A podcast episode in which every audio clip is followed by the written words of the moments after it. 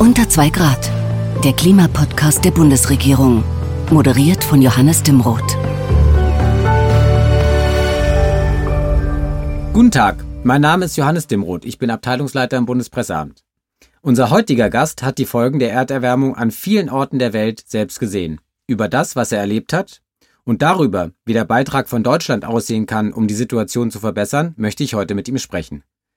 Ich freue mich sehr, heute den Bundesminister für wirtschaftliche Zusammenarbeit und Entwicklung begrüßen zu können. Herzlich willkommen, Gerd Müller. Guten Tag.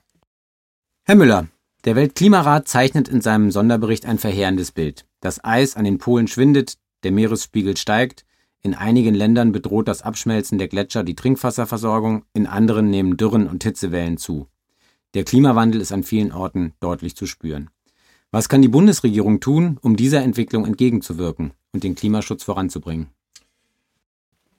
Ja, die Bundesregierung hat eben ein ehrgeiziges Klimaschutzgesetz auf den Weg gebracht. Das geht es nun die nächsten Jahre umzusetzen, den Paris-Vertrag einzuhalten, aber allein das wird nicht genügen. Aber darüber hinaus geht es um die internationale Dimension. Der Klimaschutz ist die Überlebensfrage der Menschheit. Und ich sage das immer, ähm, die Atmosphäre oder der Himmel gehört uns allen. Man kann das Thema nicht national begrenzen. Aber die Welt hat erkannt, dass und wie gehandelt werden muss. Der Pariser Vertrag gibt klare Minderungsziele für jedes Land vor. Und nun kommt es darauf an, auch zu administrieren, einzuhalten. Es ist natürlich enttäuschend, dass äh, vier Jahre nach Paris nur sieben Länder von 193 in der UN die vorgegebenen Ziele bis jetzt einhalten. Und deshalb muss jetzt nachgelegt werden. Es muss gehandelt werden. Aber ich will an der Stelle auch sagen, äh, Klimaschutz beginnt nicht erst heute. Wir haben auch äh, in den 80ern, in den 90er Jahren dazu schon äh, wichtige, wichtige Akzente gesetzt. Und ich möchte auch ähm, äh, zum Beispiel den früheren Bundesumweltminister Klaus Töpfer nennen oder Erhard Eppler, der vor kurzem gestorben ist, der in seiner Zeit als Entwicklungsminister darauf aufmerksam gemacht hat, ja gewarnt hat, wir zerstören die Natur und nicht ausreichend Gehör gefunden hat. Sie sind sehr viel unterwegs und sprechen mit den Menschen gerade auch in ärmeren Ländern und Regionen. Was wünschen sich betroffene Staaten von Industrieländern, gerade wie Deutschland? Ja, die Krux ist ja beim Thema Klimaschutz, äh, CO2 und Treibhausgasemissionen, dass die Industrie- und Schwellenländern die Hauptemittenten sind. Und ähm, äh, vor Jahren waren es äh, vornehmlich die Industrieländer, aber jetzt auch die Schwellenländer. China, trägt 27 Prozent zum Welttreibhausgasausstoß bei. Aber die Industrieländer selber, auch wir in Deutschland, wir haben einen Pro-Kopf-Ausstoß von 10 Tonnen und mehr an Treibhausgasemissionen. Bin ich in Bangladesch oder ähm, wo ich vor kurzem war in der Tschadsee-Region oder in Namibia, dann ist der Pro-Kopf-Ausstoß äh, unter 1 bei 0,5 oder 0,1 Tonnen pro Kopf. Das heißt, wir, die Industrieländer, sind die Hauptemittenten, die Hauptverursacher und insbesondere die afrikanischen Länder sind die Hauptbetroffenen. Was meinen Sie, wenn Sie von hauptbetroffenen Ländern sprechen? Ich rede nicht über Theorie, sondern ich habe es gesehen. Ähm, das Wasser bleibt aus, die Dürre zum Beispiel in Somalia an der äthiopisch-somalischen Grenze in der Tschadsee-Region. Es hat drei Jahre nicht mehr geregnet.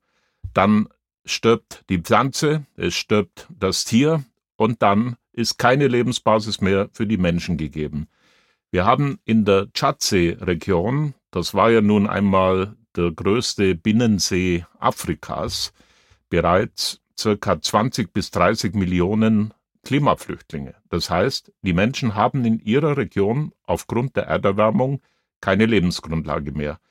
Und stoppen wir die Erderwärmung nicht, dann ist prognostiziert, dass aus diesen 20 Millionen allein auf dem afrikanischen Kontinent die nächsten 20 bis 30 Jahre 100 Millionen Menschen werden, die zu Hause in ihrer angestammten Heimat keine Lebensgrundlage mehr haben.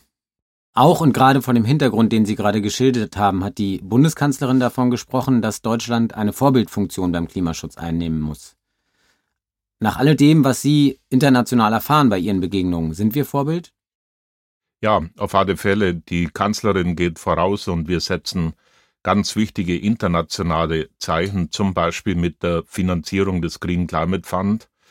Ähm, das heißt, wir unterstützen äh, Entwicklungsländer, die selber nicht das Geld haben, die Technologie bei der Entwicklung zum Beispiel der erneuerbaren Energien. Es wird einer der Schlüssel sein, zu vermeiden, dass ähm, Entwicklungsländer in kohlenstoffintensive Entwicklungen einer Energiegrundlage einsteigen. Und wie kann das funktionieren, ohne gleichzeitig Entwicklungsperspektiven zu zerstören? Entwicklung ohne Energie, das ist doch nicht vorstellbar. Wenn ich den afrikanischen Kontinent hernehme, dann äh, haben dort heute noch fünf bis 600 Millionen Menschen keinen Zugang zu Elektrizität.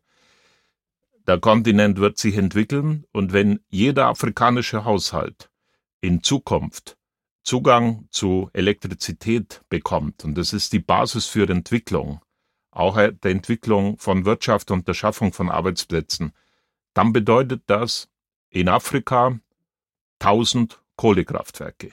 Denn im Augenblick laufen die Planungen in diesen Ländern überall auf die Nutzung von Kohle, Öl oder Gas hinaus. Und das wäre verheerend. Und deshalb müssen wir Technologietransfer anbieten.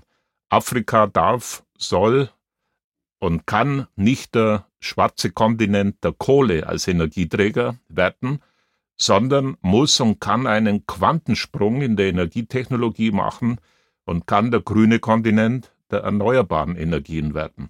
In Afrika haben wir Sonne, in den meisten Ländern 365 Tage. Äh, wir haben Wind, wir haben Wasser, die Biomasse. Wir in Deutschland, in Europa, wir haben die Technologie. Also bringen wir dies zusammen und lösen die Herausforderung äh, Energie für Afrika gemeinsam und machen den Kontinent zum grünen Kontinent der Erneuerbaren. Aber wie kann das funktionieren? Was tut der zuständige Entwicklungshilfeminister? Was tut die Bundesregierung? Ähm, die Bundeskanzlerin hat diese Verdoppelung der ähm, internationalen Klimainvestitionen ähm, für Deutschland nicht nur angekündigt, wir haben sie umgesetzt. Und alle Industriestaaten der Welt sind aufgefordert, dies auch zu tun.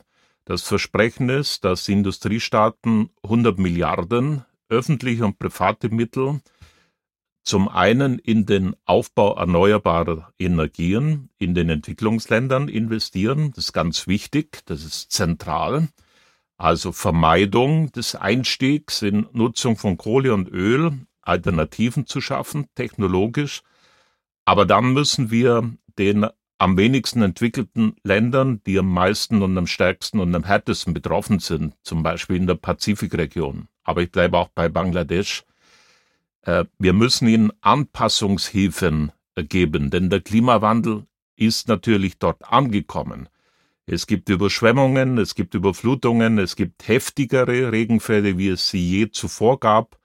Die Extreme werden immer mehr sichtbar. Und dazu brauchen diese Länder Unterstützung. Anpassung. Hier investieren wir, das ist ein weiterer zentraler Punkt.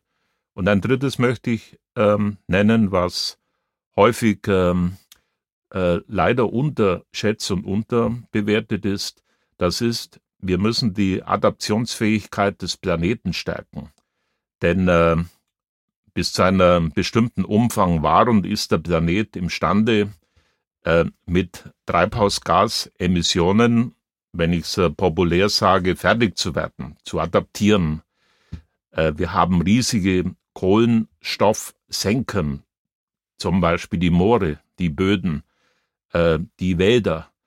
Und hier müssen wir investieren, auch der Meeresschutz. Und deshalb ist ein Schwerpunkt unseres internationalen Engagements das Thema Erhalt der Regenwälder, äh, Schutzprogramme, die wir mit den ähm, Regenwaldländern umsetzen, Aufforstung und vieles mehr. Allein das Thema stoppt die Brandrodung in den Regenwäldern weltweit, nicht nur Brasilien. Ich war auch im Kongo, wir haben dort ein Abkommen mit dem Präsidenten abgeschlossen und in Indonesien. Allein die brennenden Regenwälder äh, tragen im Jahr 11 Prozent der weltweiten Treibhausgasemissionen bei. Das ist natürlich unsäglich, denn äh, die Regenwälder sind von unschätzbarem Wert. Hier investieren wir und haben insbesondere mit Indonesien, aber auch mit dem Kongo erste sehr erfolgreiche Partnerschaften. Sie haben vorhin sehr eindrücklich geschildert, woraus sich die besondere Verantwortung der Industrieländer und damit auch Deutschlands ergibt.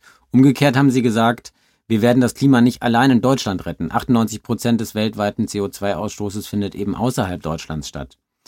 Wie schätzen Sie denn die Bemühungen international ein, unserer Partner? Und äh, wenn es nicht reicht, was müsste sich gegebenenfalls ändern? Wir haben ein Umsetzung und Handlungsproblem und deshalb wäre es und ist es wichtig, dass wir ein effektives Monitoring weltweit bei der UN positioniert bekommen, dass die Fortschritte in der Umsetzung des Paris-Vertrages äh, auch dokumentiert und sanktioniert in einem internationalen System.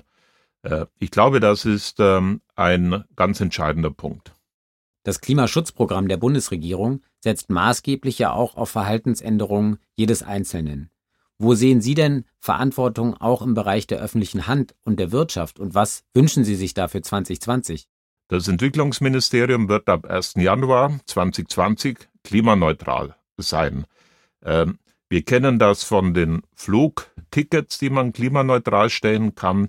Jeder Einzelne, jeder Betrieb kann sich klimaneutral stellen aber auch Behörden. Und äh, meine Aufforderung ist natürlich, alle Ministerien, das Bundeskanzleramt, alle Landesministerien, alle Behörden in Deutschland sollen, können und müssen sich klimaneutral stellen. Wir haben, wir, das Deutsche Entwicklungsministerium, eine Stiftung auf den Weg gebracht, Klima und Entwicklung. Das heißt, äh, Reduktion, Vermeidung von Treibhausgasemissionen im privaten Haushalt oder auch ähm, im Ministerium oder im eigenen Betrieb, soweit wie dies irgendwie möglich ist. Und das Restbudget, das nicht, nicht vermieden werden kann, wird kompensiert durch Investitionen in Entwicklungsprojekte, also in Regenwaldschutzprojekte, die wir anbieten, in Aufforsten, in äh, Bodenschutz, in Investitionen in erneuerbare Energien. Jeder in Deutschland ist aufgefordert und äh, biete ich an, bei diesem Instrument Klima und Entwicklung mitzumachen, sich klimaneutral zu stellen. Ich schicke gerne Experten äh, in die Behörden und Häuser, damit wir zeigen, wie das geht. Ja, konkret handeln, Vorbilder übernehmen durch die öffentliche Hand. Sehr geehrter Herr Minister, lieber Herr Müller, Sie haben sehr eindrücklich geschildert, äh, welche weltweiten Dimensionen der Klimaschutz hat, wo die Bundesregierung überall aktiv ist, um ihren Beitrag zu leisten. Ich danke Ihnen sehr herzlich für das Gespräch. Vielen Dank.